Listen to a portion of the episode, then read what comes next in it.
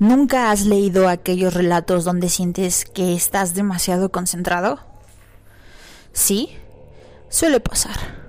Tanto así que se te olvida el mundo y solo cuentan las páginas y las letras. Alguien podría estar ahí, pero no lo notarás, pues tu concentración está en la pantalla, como ahora.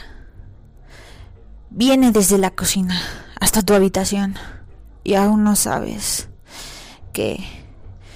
estoy a tu lado izquierdo.